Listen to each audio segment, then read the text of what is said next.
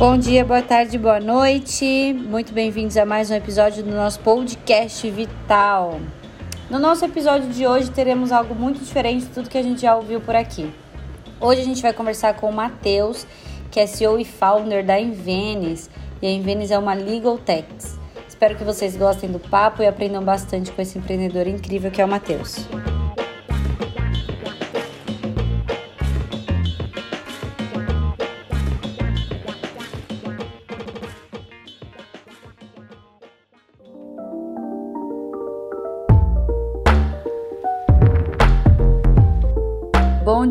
Matheus. Seja muito bem-vindo ao nosso podcast. Antes de mais nada, muito obrigado por ter aceitado o nosso convite. É uma novidade no nosso canal conversar com uma Legal Tech. Espero que todos aproveitem bastante esse papo que vai ser incrível. Obrigada, Matheus. Carol, Acho que depois de ter trazido tantas pessoas incríveis aí, acho que eu preciso primeiro te parabenizar pela ousadia de me convidar, viu? e já me desculpando aí de antemão com seus ouvintes por não estar à altura dos outros convidados. Ah, modesto. E, Carol, até te, eu ia te falar, mas aliás, você acabou virando uma inspiração para mim. Veio da área de sistemas, área técnica, entrou na área de inovação e hoje é uma grande comunicadora aí dos podcasts. Ah, que... ah, gente, vamos encerrar por aqui. Já ouviu o que a gente queria ouvir?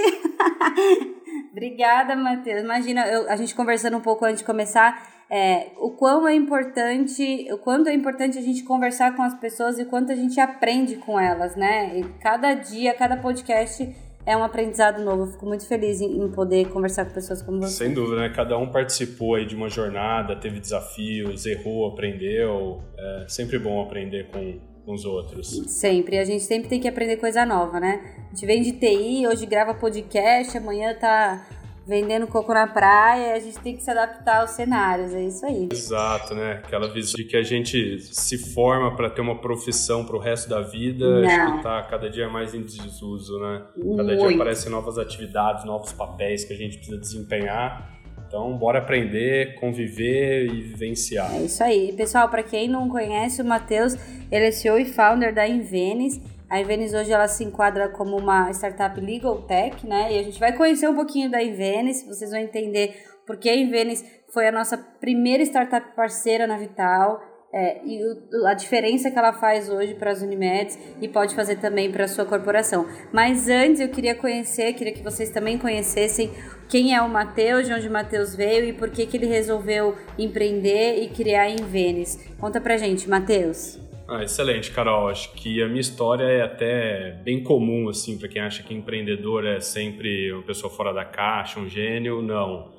Eu vim daquela escola tradicional de que você tem que estudar para passar numa boa faculdade, se formar, conseguir um bom emprego e depois se aposentar, né? E foi isso que eu vim fazendo. Acabei estudando, fui para a Unicamp, me formei em engenharia mecânica e no final ali, quer dizer, no final, durante a, a faculdade, eu já comecei a, a, pensar em empreender, fazer alguma coisa diferente para não ter que cair no mercado tradicional de trabalho. Trocava algumas figurinhas com os meus amigos de, de faculdade, mas acabou que nada se desenvolveu, nada foi para frente, até mesmo porque as faculdades hoje não, não tem foco nenhum em empreendedorismo, acho que tudo é muito dedicado ao mercado de trabalho. Enfim, é, fim de curso, tinha que começar a estagiar para poder se formar e eu acabei caindo em consultoria estratégica, que na época também era algo que estava um pouquinho na moda. E fui para São Paulo trabalhar consultoria estratégica e acabei trabalhando por seis anos. E ao longo dessa jornada minha, eu acabei também trocando algumas figurinhas com um amigo meu de infância, que é advogado, para ver se a gente conseguia. É, pensar em algo, alguma ideia interessante para abrir um negócio e empreender. Conclusão que também nada dava certo, nada ia para frente e a vida foi levando, a vida foi levando, até que um dia eu parei e falei não, é, acho que não é isso que eu quero para o resto da minha vida, eu não quero ficar trabalhando de noite aqui, consultoria, por mais que seja legal, seja glamuroso, esteja do lado de pessoas inteligentíssimas, é, dentro de grandes corporações, mas não era o que eu queria, assim, acho que não estava muito alinhado com o meu propósito. E aí eu falei, bom, acho que cedo ou tarde eu vou ter que tomar uma atitude. E foi aí que há seis anos atrás eu pedi demissão da consultoria e acabei tendo que voltar para Ribeirão Preto, minha cidade natal, para morar com os meus pais, porque da noite para o dia eu fiquei sem salário, sem nada, não ia conseguir me sustentar em São Paulo. E voltando para Ribeirão, estava com mais tempo então para poder pensar em alguma coisa.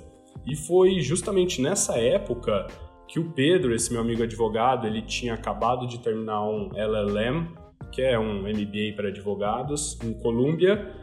Ele estava trabalhando lá nos Estados Unidos e começou a ter contato com tecnologia é, ligada ao, ao mundo jurídico. E aí ele vislumbrou a possibilidade da gente aplicar essa tecnologia um problema que ele enfrentava aqui no Brasil. Então o Pedro tinha frequentemente ele tinha que fazer umas atividades no escritório dele que eram muito manuais e repetitivas. E a partir dessas atividades ele imaginou que a gente pudesse automatizá-las. Aí a gente convidou um outro amigo de infância nosso, o Daniel, é parceiro da Carol aí, que troca muita informação com ela da área mais técnica. Bastante. e demos um desafio para ele, ó, Daniel, vê se você consegue automatizar essas tarefas aqui. E aí o Daniel programou, fez uns algoritmos e conseguiu. E aí a gente, de posse dessa essa automação, apresentamos elas para alguns escritórios e departamentos jurídicos que a gente tinha abertura. E ah, para surpresa nossa, os advogados acharam muito interessante a proposta, estava resolvendo uma dor deles, e eles quiseram contratar a nossa ferramenta.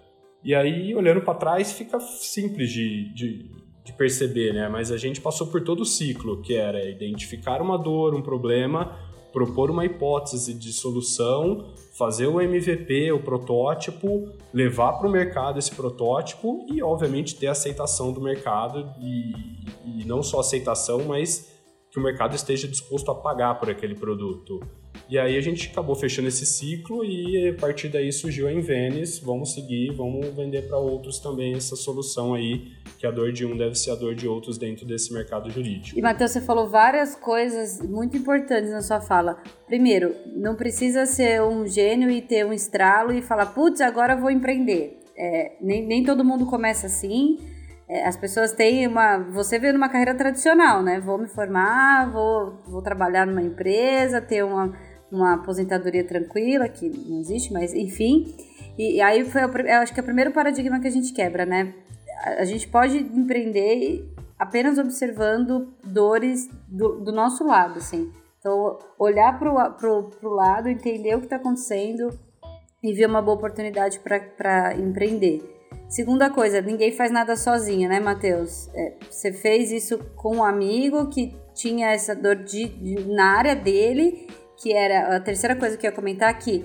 Você não conhecia nada de direito até então, e de repente hoje você tem que falar sobre tribunais, processos, enfim, claro que com com seu com seu partner, mas você teve que mergulhar numa área de, de atuação que não era a sua de formação, né? Então, de novo, o quanto a gente precisa se adaptar a, a realidades. Acho que isso também é bastante importante para quem está ouvindo, principalmente empreendedores, né?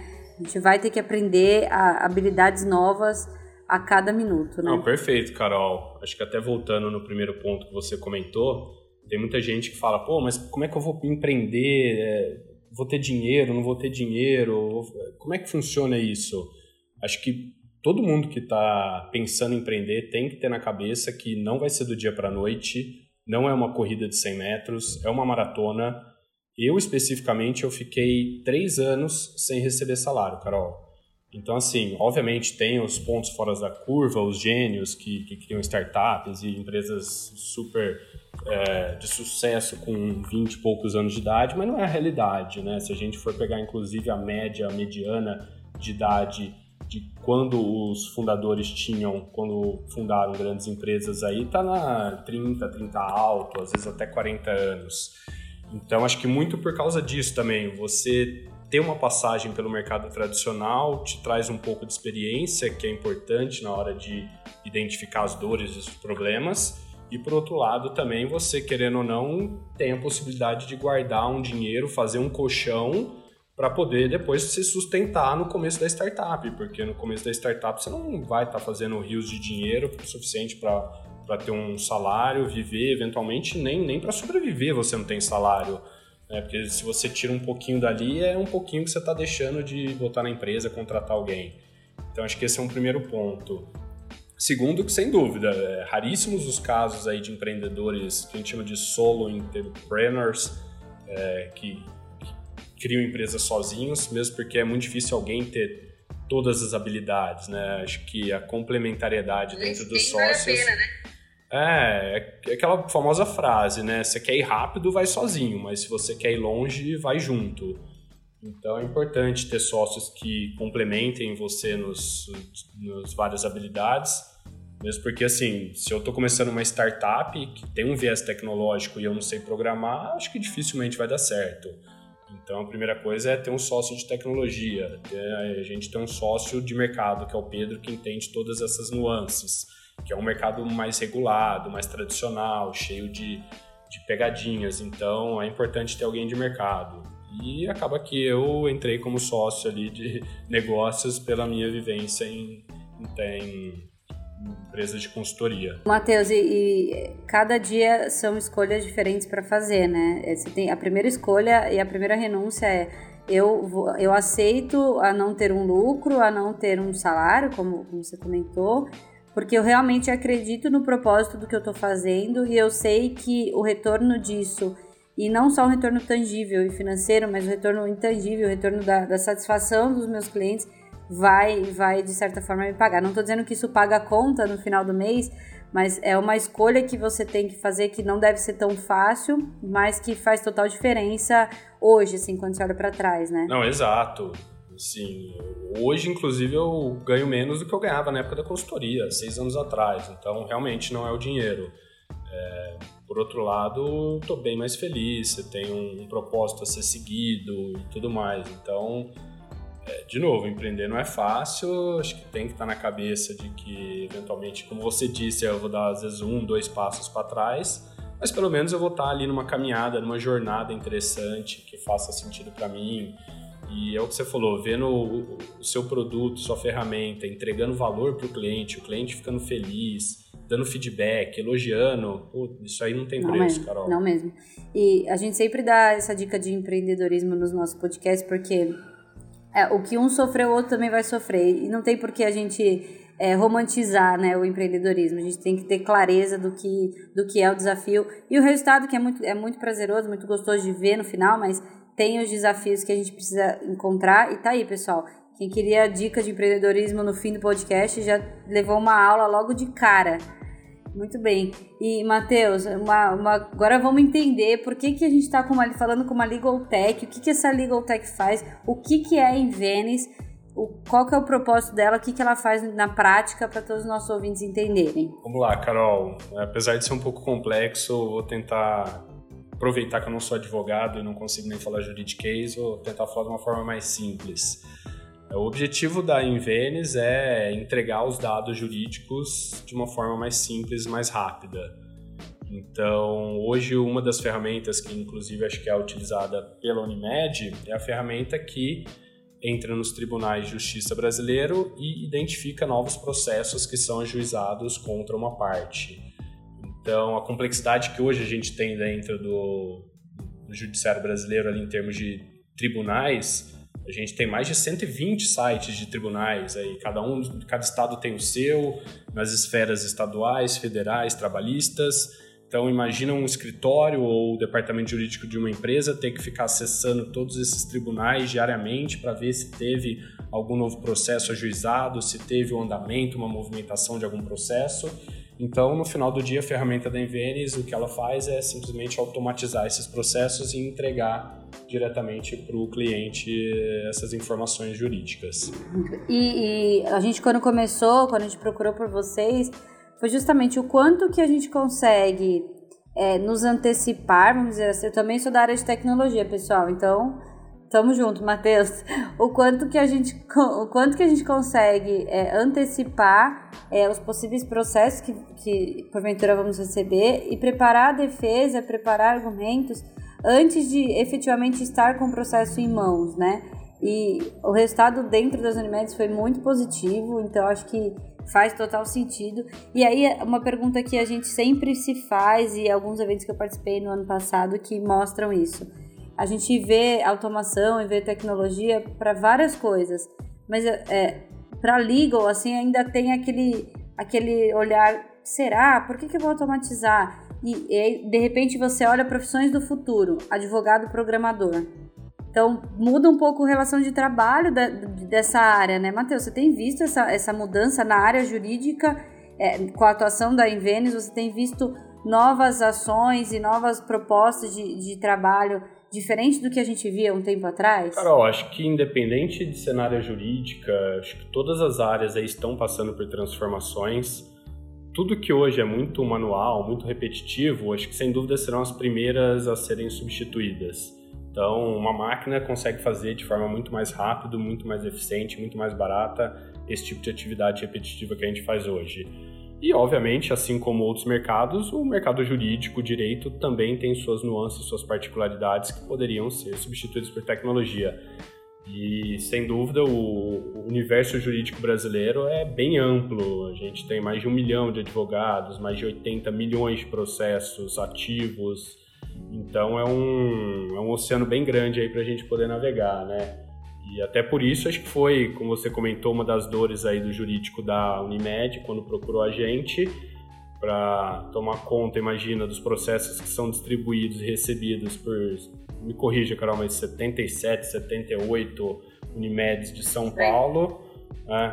Enfim, é, então assim, até busquei alguns dados aqui, Carol, para dar uma exemplificada no que a gente está falando, mas hoje o monitoramento que a gente faz para a Unimed, que engloba essas 77, 78 Unimeds de São Paulo, é, ao longo de 2020, a gente identificou, Carol, 7.692 novos processos, né, o que dá uma média de 21 processos por dia. Então imagina o jurídico de cada uma dessas Unimeds tendo que correr, descobrir que processo está chegando, está sendo distribuído, que tipo de processo que é, ir atrás de documentação, vão preparar a defesa e tudo mais. É, até fiz uma, uma análise aqui para entender e boa parte desses processos aí são processos é, relacionados a, a, tratamento médico hospitalar, fornecimento de medicamentos. Então, essa análise também ajuda o próprio jurídico da, da Unimed não só a, a, se proteger, defender, conseguir preparar uma defesa e tudo mais, mas até do ponto de vista do consumidor, né? Então, quer dizer, se eu tenho tantos é, clientes entrando com um processo específico aqui e, e de forma frequente, pô, será que eu não estou fazendo alguma coisa errada? Será que não daria para atuar nisso aqui, mudar alguma coisa no contrato, mudar alguma coisa na proposta de valor para evitar que esses processos sejam ajuizados futuramente?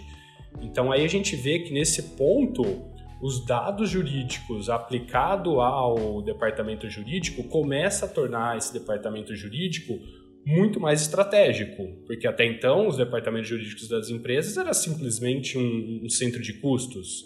Né? No final do, do, dia a gente quer saber quanto que a gente vai gastar esse ano com é, gastos de, de processos aí. Agora não, com dados o próprio jurídico pode intervir ali no comercial, no marketing, na proposta de valor, até no estratégico da empresa para falar, gente, não faz sentido essa proposta de valor, essa estratégia que a gente está adotando, porque olha só, a gente está tomando não sei quantos milhões de processos em cima disso, vamos alterar ali.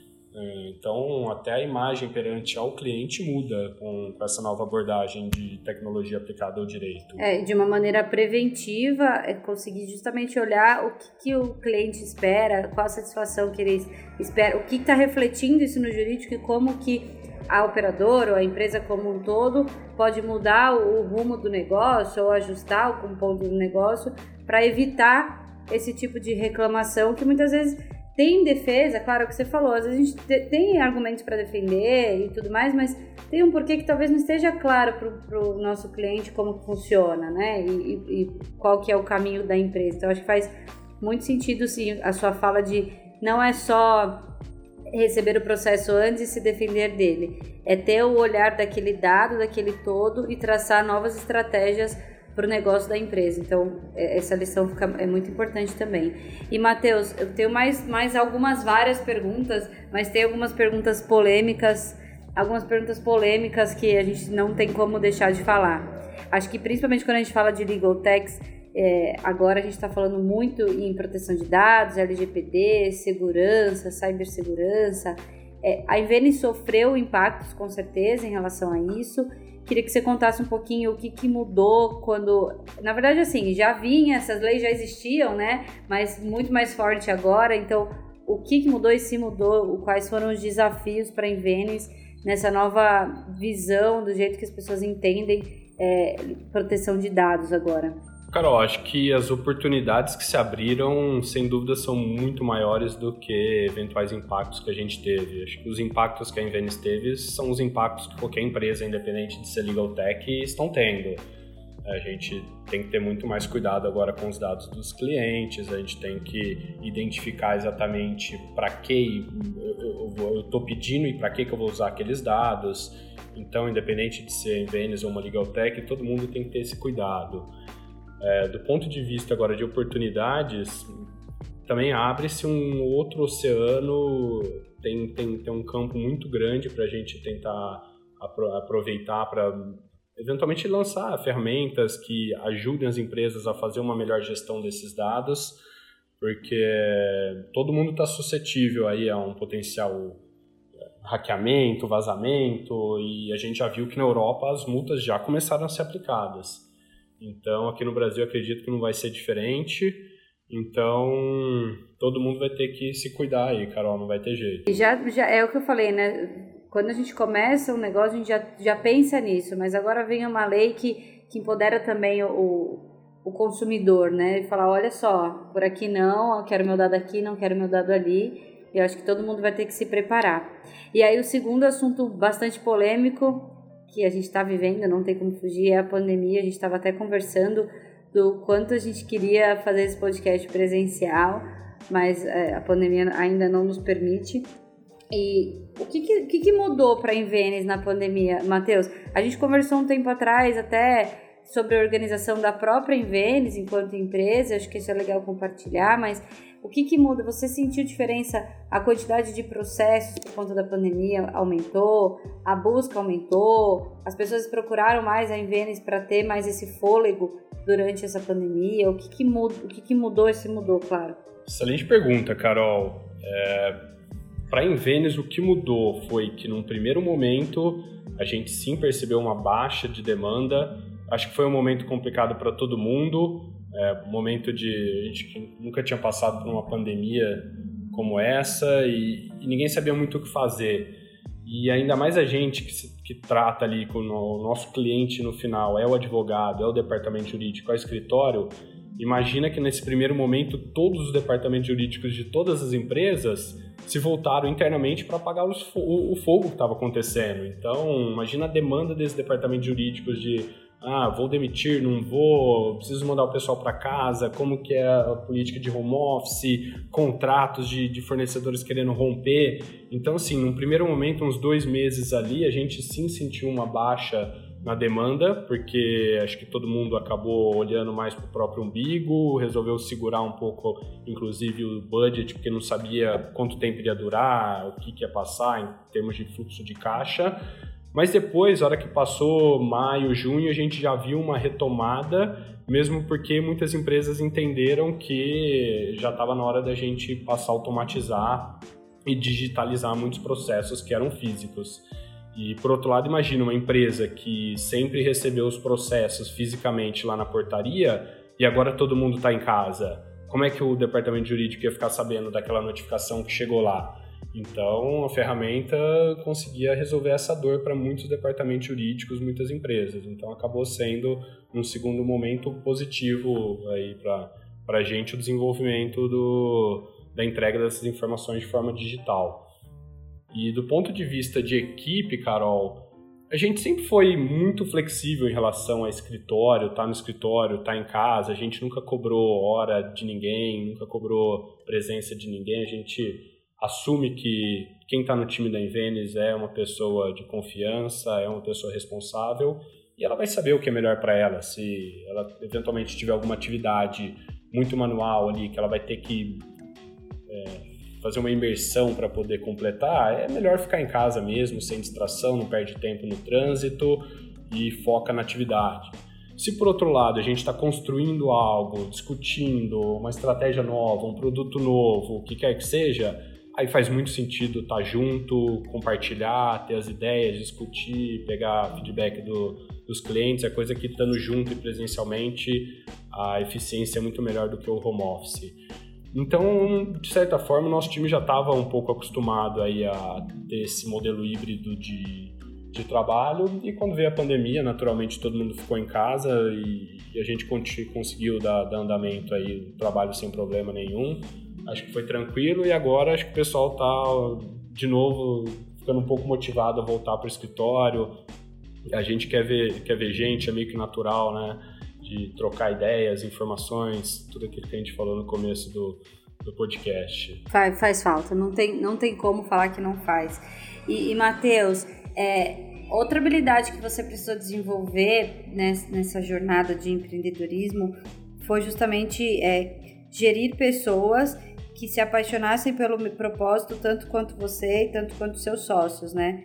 Isso foi um desafio para você, é, principalmente quando a gente fala de, de, de, uma startup legal, que vai estar tá falando de um, de um assunto que até então, putz, jurídico, processo, que complexo, ou, ou não, as pessoas se entenderam justamente pela oportunidade de, de automatizar processos manuais e de tornar o trabalho do advogado mais estratégico e menos operacional?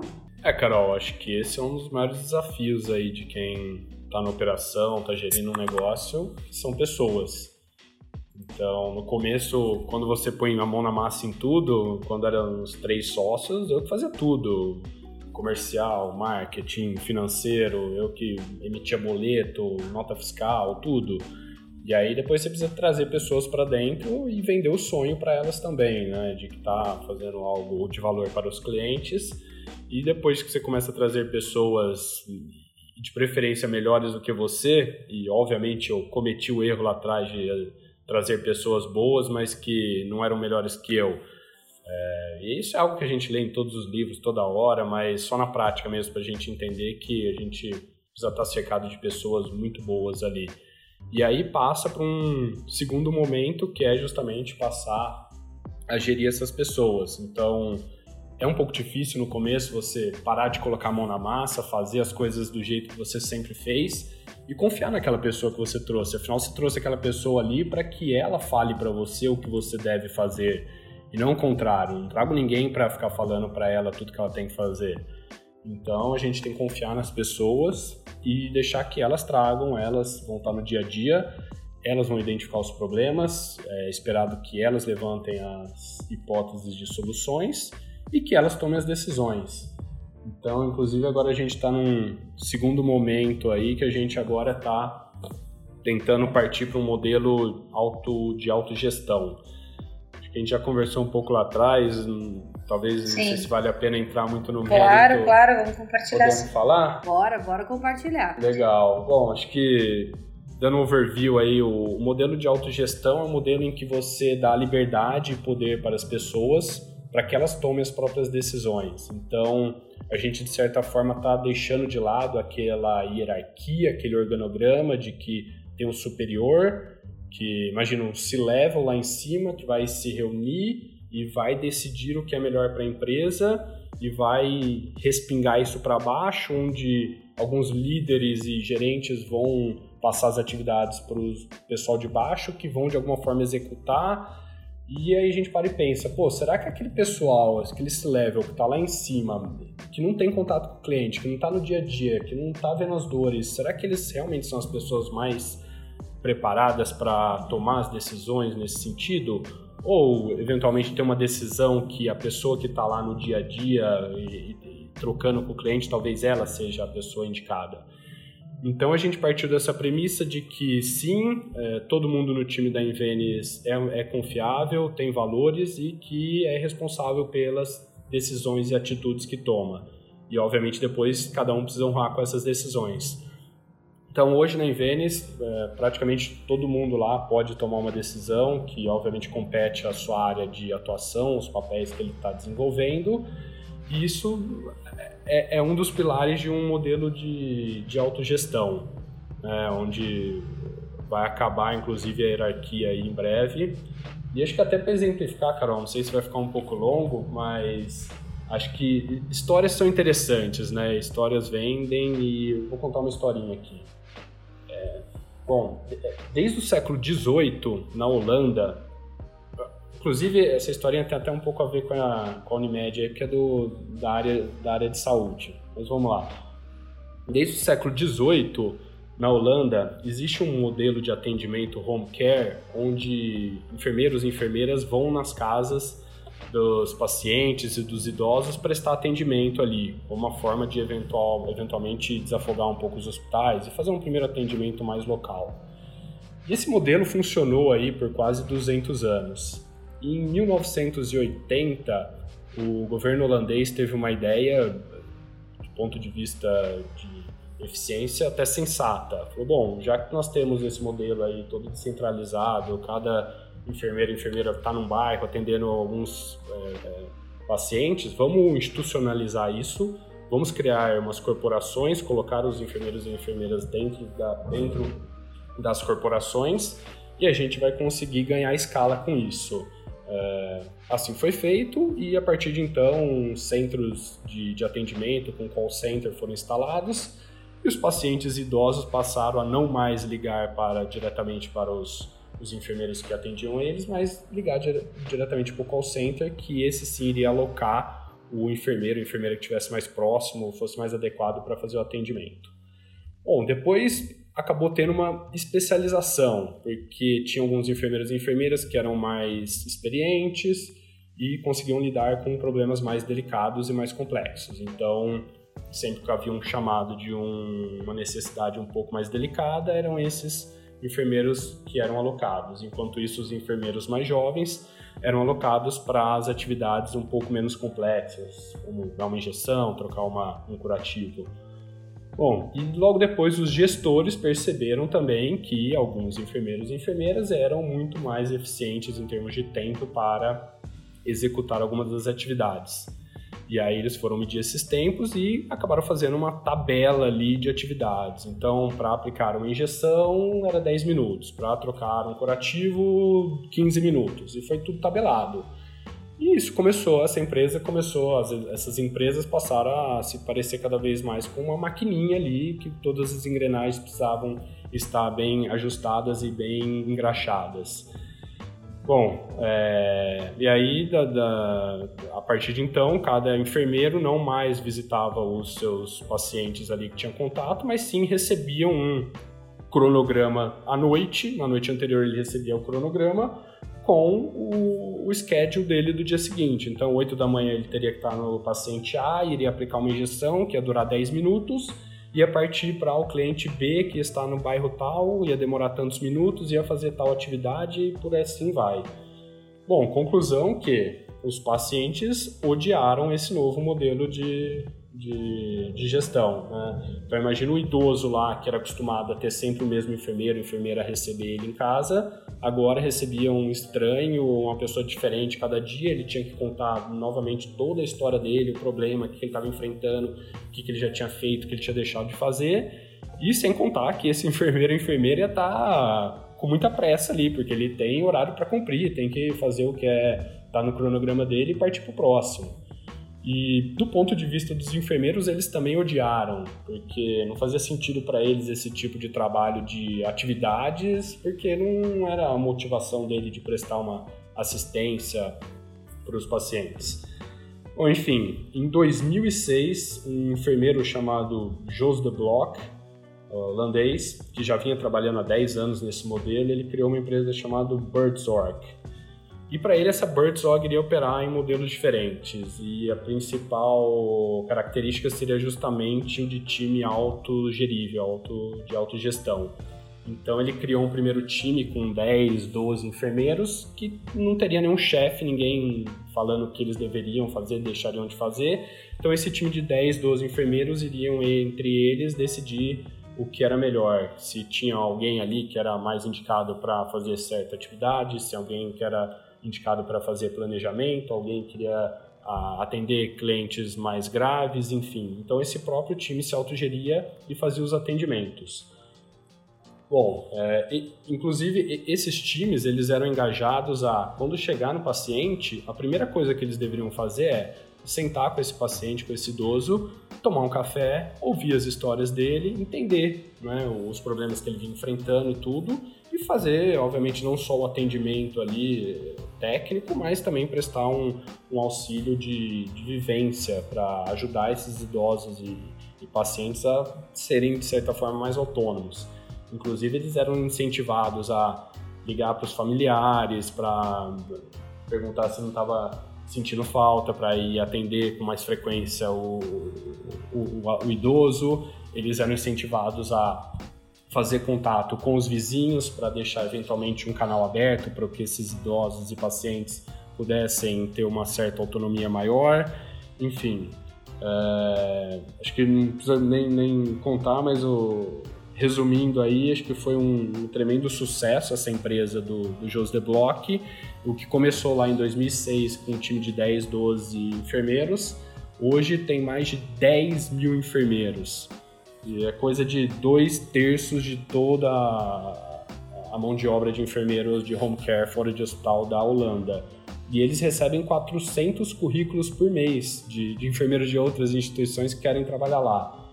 Então, assim, e até do ponto de vista né, financeiro, porque a gente pode falar, não, muito bonito, muito teórico, né? É, mas e na prática, funciona mesmo ou nós estamos queimando dinheiro? Porque queimar dinheiro dos outros para fazer empresa bonita, legal, é, é, muito fácil, né? Mas não. É, a Ernest Young fez uma, uma avaliação lá, Carol, e os pacientes da, da Birdsog, eles consomem 40% menos tempo do que o prescrito pelos médicos.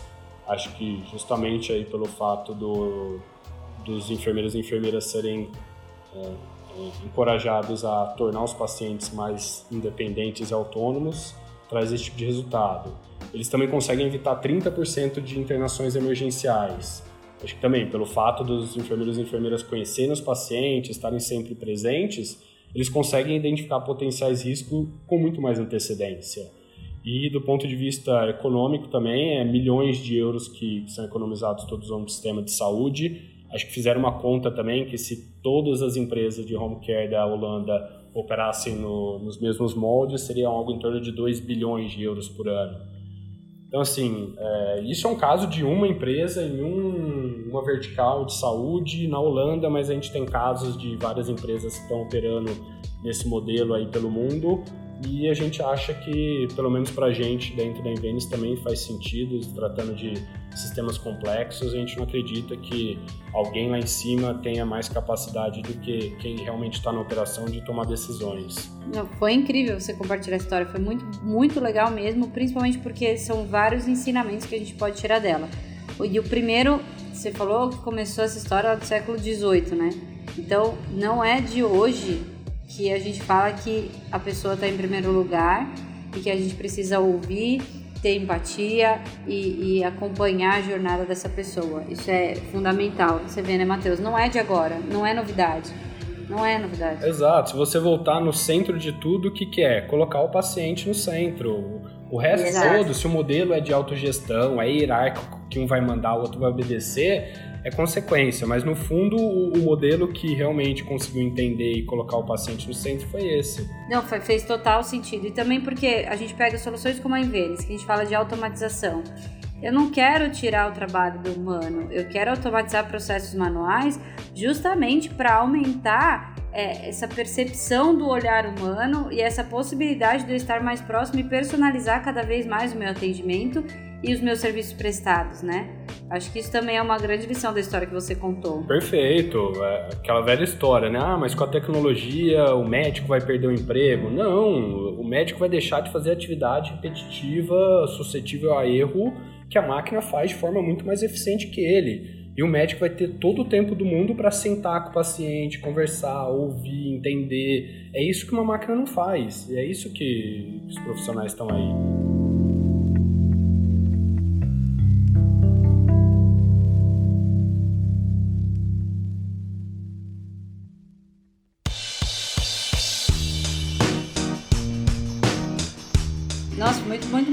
Matheus. Obrigada. Tá vendo? Depois você fala que você que eu sou sua inspiração. Você que está me inspirando aqui a continuar engajada na saúde, no paciente, no cuidado, no próximo.